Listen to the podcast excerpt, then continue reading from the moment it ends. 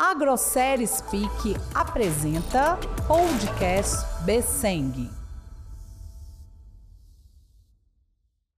Então vamos ao comentário da nossa Besseng de hoje, dia 28 de 9 de 2023. Grigoleto, como é que você enxergou a negociação de hoje? Ah, hoje foi uma reunião bastante interessante.